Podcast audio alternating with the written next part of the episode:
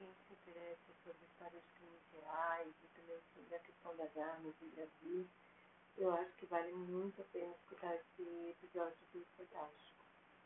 Ele fala do, da morte de um menino de 14 anos e de uma outra menina de 14 anos que atirou nessa menina, provavelmente sem querer matar, porque parece que as duas se davam muito bem, eram amigas mas foi uma brincadeira idiota, provavelmente, assim, na minha opinião, depois que eu vi o podcast, né? Uma brincadeira idiota, mas que foi possível porque as meninas tiveram acesso a uma arma carregada, que de jeito nenhum devia estar na mão delas.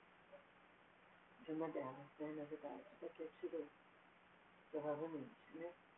Provavelmente atirou. Eu achei super interessante, acho que vale a pena. Vou colocar o link.